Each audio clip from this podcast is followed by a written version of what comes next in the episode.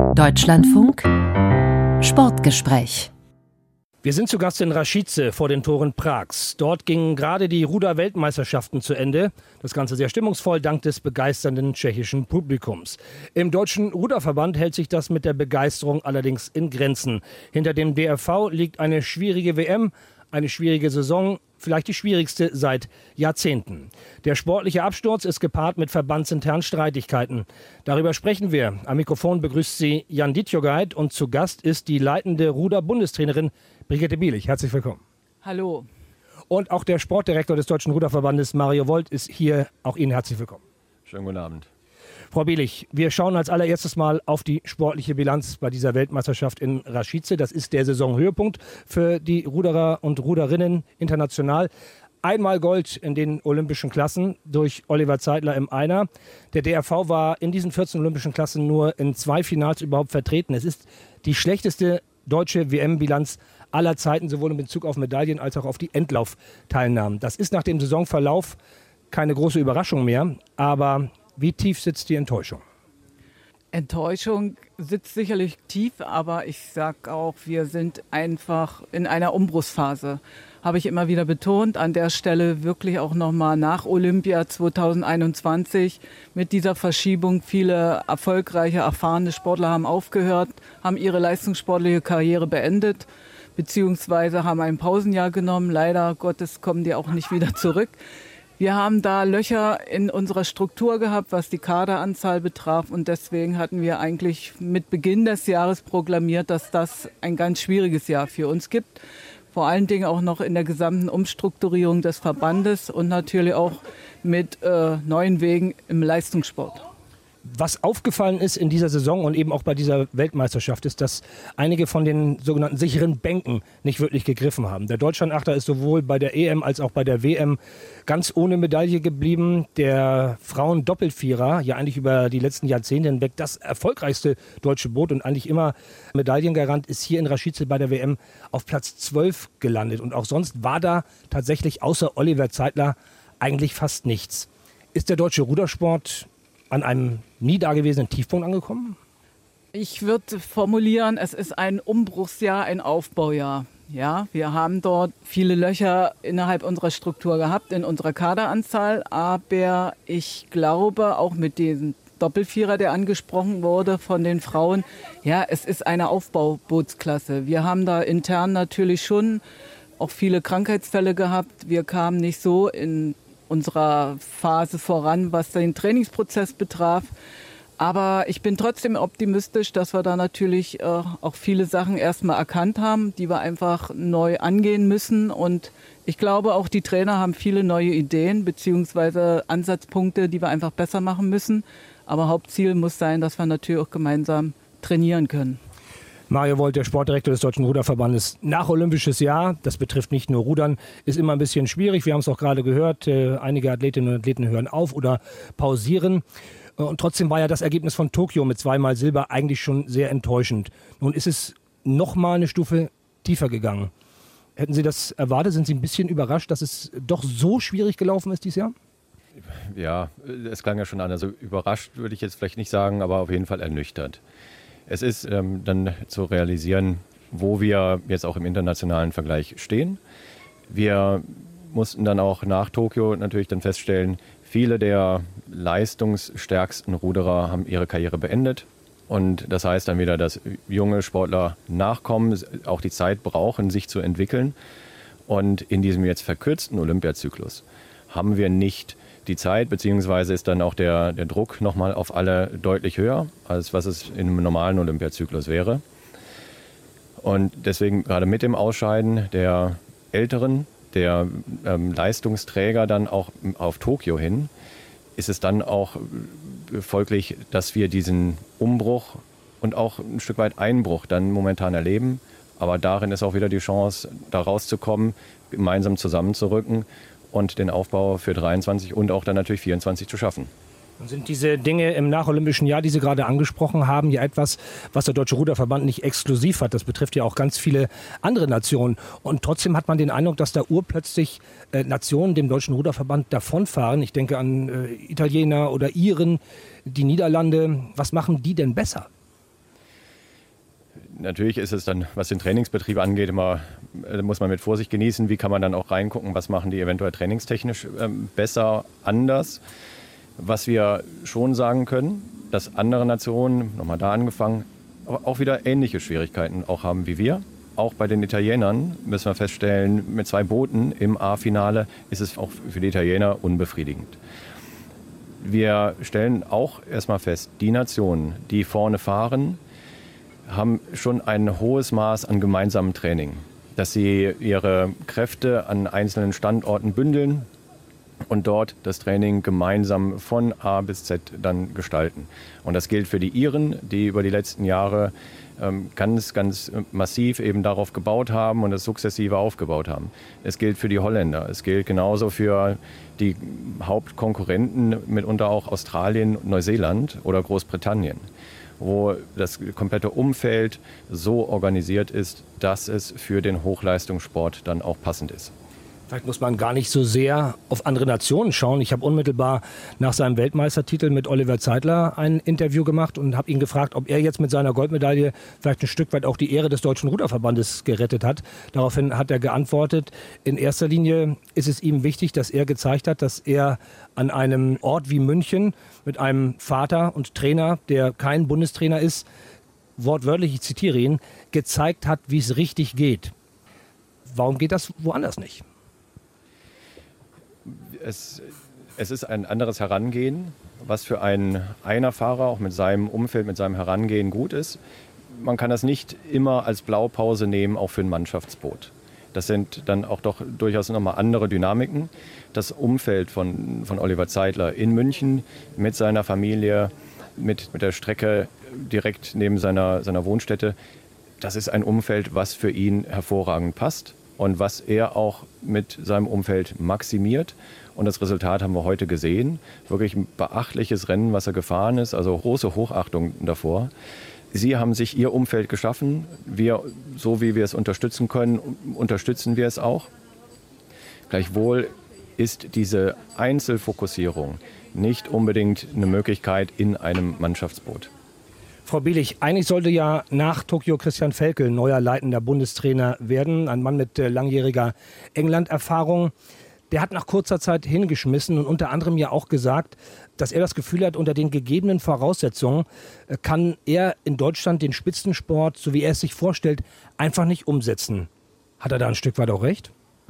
Ich glaube schon, als Externer, der mal von außen raufschaut und aus einem bestehenden System kommt, wo Zentralisierung äh, das A und O ist und auch der Schlüssel des Erfolgs. Wir haben es ja sehr eindrucksvoll auch in Eden gesehen zu den Olympischen Spielen, auch mit den Fördermöglichkeiten, was da natürlich auch bundesmäßig reingeflossen ist. Natürlich, er hat viel geschaut, er hat viele Gespräche geführt mit äh, Trainern, mit Sportlern, mit Funktionären und ist eigentlich dann auch zu dem Entschluss gekommen, dass er natürlich gemerkt hat, dass in Ruder Deutschland sehr viel Politik immer im Leistungssport auch ist, dass sehr viel polemisiert wird, dass sehr viel Mitspracherecht eingefordert wird, was einfach Leistungssportstrukturen, wenn ja, ich sag mal, viele Köche verderben natürlich schon den Brei, äh, wo er gemerkt hat, da kommt er einfach nicht gegen an. Und da hat er einfach für sich auch die Konsequenz gezogen, nein, mache ich nicht. Ich habe das bedauert, weil ich ihn kennengelernt habe, dass das auch ein Macher ist, dass er vieles umsetzen wollte. Aber es war ja schon die Aussage, ein Zentrum in Ratzeburg, da ging ja schon ein Aufschrei durch Deutschland durch, dass man sagt, um Gottes Willen, nicht alle äh, nach Ratzeburg, dort wo der Hund begraben ist, aber wo eben eigentlich sehr gute Trainingsbedingungen wären. Sie haben dann den Job äh, übernommen. Mussten Sie da eigentlich überredet werden? Ja, ich habe natürlich schon äh, überlegt. Ich bin die dienstälteste Bundestrainerin im Verband, habe natürlich auch alle Strukturen durchlebt und habe auch viel Kontakt mit Sportlern und Trainern, die jetzt auch in dem Altersbereich, jetzt im A-Bereich angekommen sind.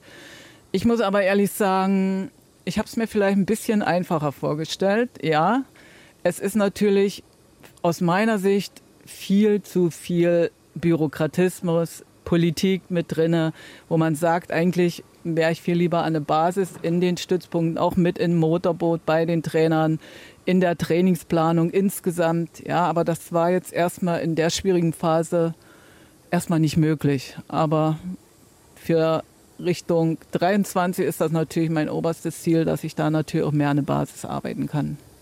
Steht eigentlich schon jetzt fest, dass äh, Ihre Mission da nach den Olympischen Spielen in Paris endet oder ist das noch offen, wie es dann weitergeht? Ja, ich denke schon, dann ist Feierabend, da bin ich schon weit drüber über das eigentliche Rentenalter. Deswegen denke ich, reicht das dann auch.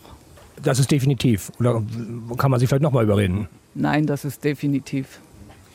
Mario Volt, die sportliche Krise, die ist nicht wegzudiskutieren. Ich habe es gesagt, letztes Jahr in äh, Tokio begann sie mit zwei olympischen Silbermedaillen, wo man ja eigentlich das Ziel hatte, mindestens mit drei oder vier Medaillen nach Hause zu fahren. Es knirscht ganz gewaltig im deutschen Ruderverband. Ähm, so ein bisschen losgetreten wurde das vor den European Championships in München von Oliver Zeitler, der gesagt hat, äh, er findet die äh, Strukturen falsch. Er findet, dass ähm, zum Teil Trainerverträge verlängert worden sind, was nicht sinnvoll gewesen ist. Athleten fühlen sich vom Verband nicht wirklich gut repräsentiert. Sie waren damals in München von diesen Vorwürfen sehr überrascht, dass die da kamen. Haben Sie da nicht vorher mal ein bisschen was grummeln hören? Ich war insofern überrascht, dass die direkten Gespräche auch bis dahin dann ausblieben. Wir pflegen durchaus einen Kontakt auch zu den Sportlern, zu den Athletensprechern.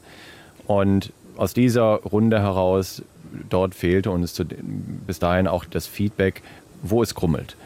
Ja, wir hören dann Punkte, die an der einen oder anderen Stelle auch kritisiert werden, aber in der Massivität, wie es dann aufkam in München zur Europameisterschaft, dort fehlte bislang das Feedback.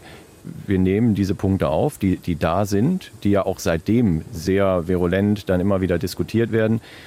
Sie haben auch ihre Berechtigung, in den in einzelnen Punkten, wo, wo wir sagen, ja, wir wollen es angehen, wir wollen auch stärker zuhören, was dort die Bedürfnisse sind und müssen immer dann wieder einordnen, was können wir ändern, was können wir auch wann ändern, weil nicht alles ist, ähm, was wir gerne angehen würden oder ändern wollen, ist auch kurzfristig äh, dann machbar.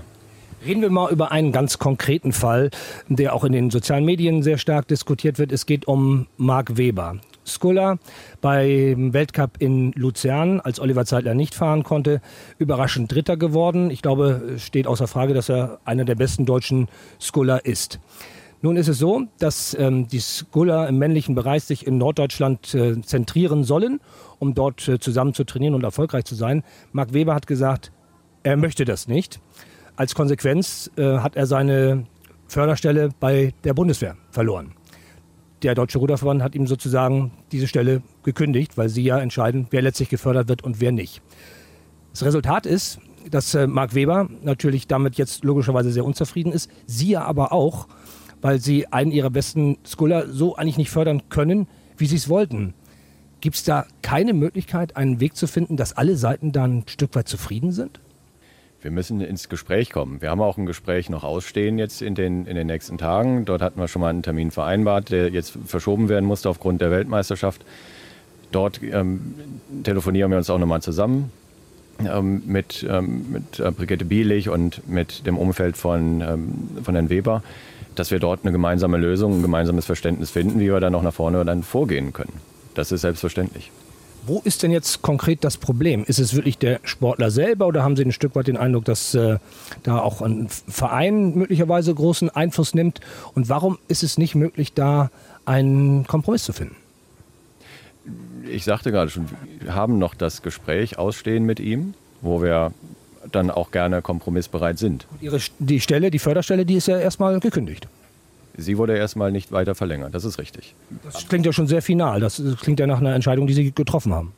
Diese Entscheidung haben wir getroffen, das ist korrekt. Und nach wie vor muss das nicht das Ende sein. Wir sind bereit, dann auch das Gespräch zu führen und ähm, sehen dann, wie wir zusammenkommen. Äh, Frau Bielich. Ja, seine Bundeswehrstelle ist sicherlich erstmal gekündigt. Es gab die persönlichen Gespräche, die wir mit der Bundeswehr führen mussten. Und natürlich auch explizit äh, die Bundeswehr hinterfragt, ja, wie sieht das aus, wie sind die Perspektiven, sind die äh, angedachten Strukturen, werden die mitgegangen von den Sportlern. Äh, Marc Weber hatte kommuniziert, also Ratzeburg wäre für ihn überhaupt kein Thema. Er würde lieber den Doppelzweier fahren, hatte dort viel Kritik an das Umfeld auch im, im Norden, dort an, an Hamburg und Ratzeburg. Also er will in Frankfurt trainieren. Er will zu Hause bleiben oder in Frankfurt trainieren. Ich sag mal, er wohnt ja eigentlich in Gießen. Aber die Verbindung nach Frankfurt ist eigentlich auch nicht so die enge, außer dass er ab und zu mal dort vor Ort ist und vielleicht mal in die Trainingslager mitfährt. Und klipp und klar, auch von Seiten der Bundeswehr wurde gesagt, es gibt also erstmal den Auftrag, die Bundeswehranforderungen zu erfüllen, beziehungsweise dann den Sport. Und als drittes, das ist ja diese Sonderregelung auch mit der Bundeswehr in den letzten Jahren, dass man auch studieren darf. Und er hat natürlich auch kommuniziert, dass er über diesen Zeitpunkt heraus immer noch Studienverpflichtungen hat, die bis nächsten Jahres reingehen. Und wir damit natürlich auch gesehen haben, er steht uns also nicht vollumfänglich zur Verfügung. Und da war dann äh, sicherlich auch die Geschichte, dass man ihn erstmal aus der Bundeswehr entlässt, ohne dass irgendjemand gesagt hat, dass er seine rudersportliche Karriere beendet. Das ist schon echt ein Nachteil, wenn man nicht mehr gefördert wird.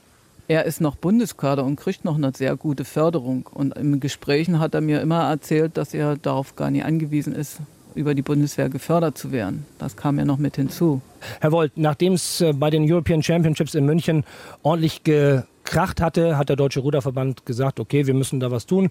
Wir müssen da schon auch eine Aufarbeitung leisten. Daraufhin ist ein Expertenrat gegründet worden, in dem Sie beide äh, auch drin sitzen oder saßen, muss man ja jetzt mittlerweile sagen. Unter anderem aber auch äh, zwei Olympiasieger mit äh, Wolfgang Mennig und mit Richard Schmidt, aber auch ein Wissenschaftler oder ein Vertreter des Länderrats. Wer dort nicht drin gesessen hat, waren aktuelle Athleten des Deutschen Ruderverbandes. Das hat dann auch sofort zur Kritik geführt. Und äh, während dieser Weltmeisterschaft in Raschice ist nun dieser Expertenrat auch gleich wieder aufgelöst worden. Ist das nicht ein Paradebeispiel, wie man es nicht machen sollte? Wir wollen es aufarbeiten. Und es war ein erster Ansatz, diese Aufarbeitungsarbeit dann auch zu leisten und anzugehen. Die, wir haben es dann auch in der Kritik gesehen, die uns dann entgegenkam, an dem Expertenrat, was wir dann auch zum Anlass genommen hatten, dann im Präsidium auch nochmal äh, darüber zu diskutieren und zu schauen, was können wir optimieren. Und optimieren können wir es dann auch dadurch, dass wir die Aufarbeitung A angehen, ganz explizit, das steht ganz vorne. Und wir wollen es auch dann mit externer Unterstützung angehen. Äh, dass wir eine Beratungsagentur finden, die uns dort unterstützen kann, die Strukturen analysieren kann, die im, im Ruderleistungssport vorherrschen und dann auch ja, Empfehlungen oder Ergebnisse erstmal zusammenstellt, die wir dann betrachten und angehen können. Der Prozess ist ganz normal, aber das Ansinnen für uns ist, dass wir uns dann auch hinterfragen und wissen wollen, wie werden wir von außen dann auch nochmal gesehen. Dass wir dort mit dem Expertenrat dann den Anstoß gegeben haben, war sicherlich dann der Situation geschuldet, die dann in München aufkam, auch in der nochmal in dieser Geballtheit. Deswegen aber eine, eine gute Entscheidung und auch nochmal eine, ja, eine nachdenkliche Entscheidung dann im Präsidium zu sagen, gut, wir wollen es nicht gänzlich wieder einsammeln, wir wollen daran festhalten, uns zu hinterfragen. Und dieses tun wir dann auch mit absoluter Fachkompetenz über eine Agentur, wo wir jetzt gerade dabei sind, diese dann auch zu finden. Ein Vorwurf ist ja gewesen, dass in diesem Expertenrat zum Teil Personen sitzen, damit sind Sie beide sicherlich auch gemeint, die ein Stück weit äh, das bewerten sollen, äh, was die eigene Arbeit betrifft. Das äh, wird natürlich jetzt durch einen Blick von außen umgangen. Halten Sie es denn durchaus für möglich, dass am Ende des Tages, wenn der Blick von außen dann kommt, jemand wie Sie beispielsweise gerade in der Kritik dann steht? Das mag das Resultat sein aber es geht am Ende auch hier um den, den Sport, dass wir ja als Verband uns weiterentwickeln, dass wir uns auch im Sinne und für die Sportler weiterentwickeln, dass wir wieder in die, in die Erfolgsspur zurückfinden. Und das müssen wir hinterfragen. Und die Resultate werden sich dann ergeben. Und da möchte ich jetzt auch noch gar keine vorwegnehmen oder irgendwelche Schuldigkeiten dann im Vorfeld finden. Aber die Resultate werden offen dann erarbeitet und damit gehen wir dann um. Nun macht sich ja viel Kritik schon an Ihrer Person fest, das muss man ja gar nicht wegdiskutieren. Haben Sie immer noch äh, die Hoffnung oder sind Sie immer noch guter Dinge, äh, dass man da wieder zusammenfindet, dass quasi ja fast eine Versöhnung noch möglich ist?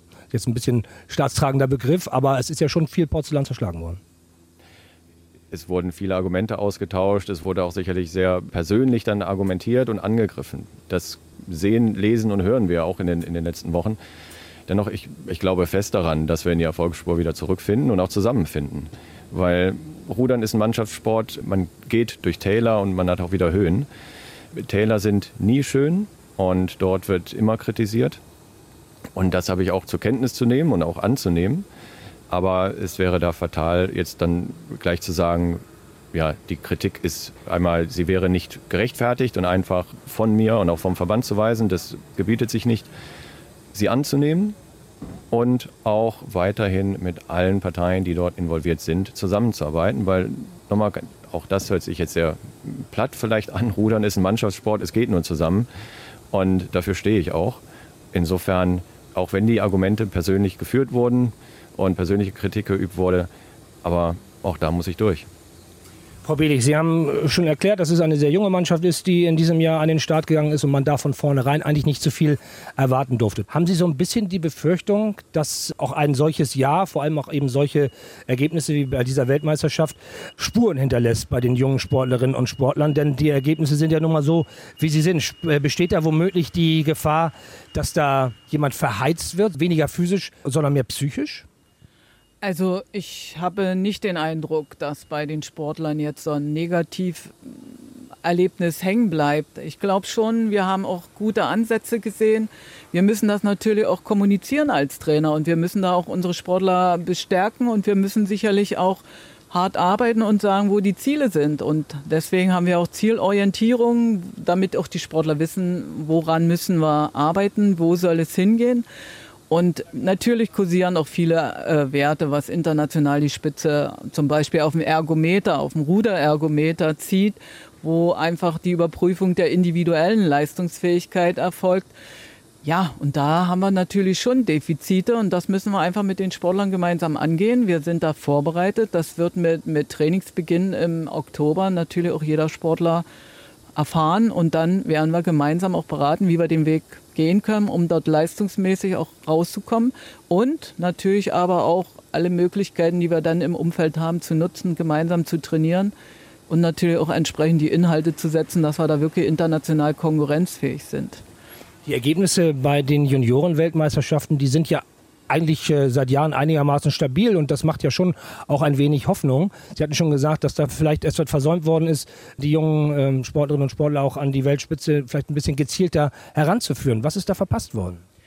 Ich denke, der Nachwuchsleistungssport ist schon die Grundlage auch für den Spitzensport. Deswegen sollte man da äh, aber gucken, was wird dann wirklich äh, trainiert, wie werden die Sportler vorbereitet. Ich habe manchmal den Eindruck dann gewonnen, man will immer den schnellen Erfolg, weil auch viele Vereinstrainer dann beteiligt sind, ohne dass ich denen natürlich den Vorwurf machen möchte. Wir müssen natürlich von den Grundlagen her mehr arbeiten. Wir müssen die athletische Ausbildung forcieren. Wir müssen unsere Sportler besser vorbereiten auf Belastungsumfänge. Wir sind eine Kraftausdauersportart. Ich denke, mit zehn Stunden im Juniorbereich im Training kommen wir schon gut hin, aber es wird dann in dem Übergang zu U23 nicht mehr ausreichen.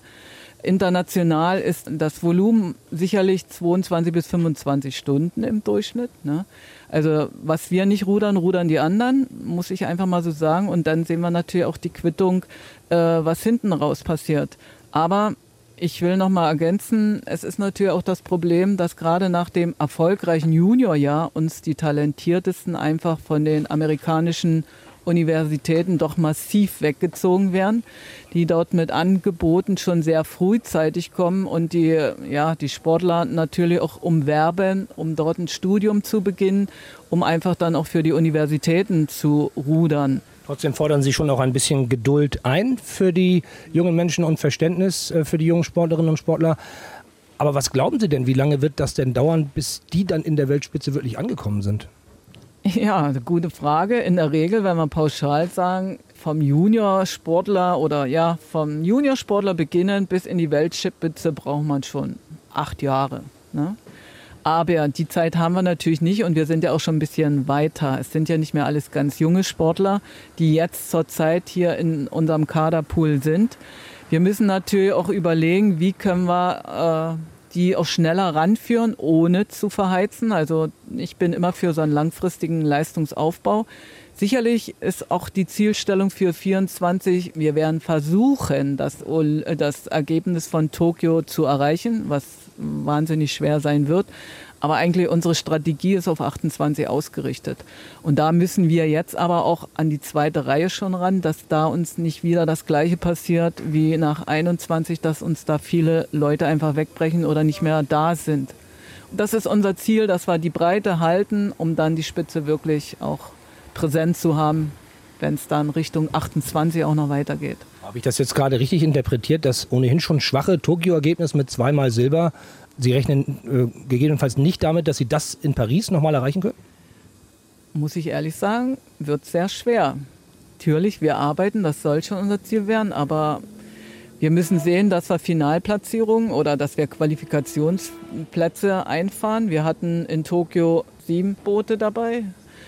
Gut, eine Medaille mehr wäre in Tokio sicherlich unser Ergebnis schon aufgebessert. Ich denke da an den Frauendoppel-Vierer, der da kurz äh, vor Zieleinlauf doch noch diesen fatalen Krebs gezogen hat. Das wäre sicherlich auch eine Medaille gewesen. Und ich sehe natürlich auch Olli Zeitler, der da als Favorit mit reinging und dann ja, im Kleinfinale gelandet ist. Aber das ist das, ja, das ist das Leben, das ist das Sportleben. Ich denke, man braucht für Medaillenabsicherung immer die doppelte Anzahl. Also wir müssen mit vier gut vorbereiteten Booten schon in, ins Rennen gehen, um vielleicht wirklich zwei Medaillen zu holen. Maja, die letzte Frage an Sie. Wann ist der deutsche Rudersport wieder dort, wo er sich selber sieht, nämlich in der Weltspitze? Der nächste Schritt werden die Olympischen Spiele mit Paris sein, dass wir dort auch wieder präsent sind. Dafür brauchen wir die Qualifikation. Deswegen der, der große Fokus dann auch mal auf nächstes Jahr, den wir uns dann auch auferlegen, dass wir dann den nächsten Meilenstein haben mit den Olympischen Spielen in Paris. Und dort, wo wir sein wollen, wo wir uns selber sehen, das wollen wir in Los Angeles in 28. Viel Erfolg dafür und Ihnen vielen Dank für die Zeit.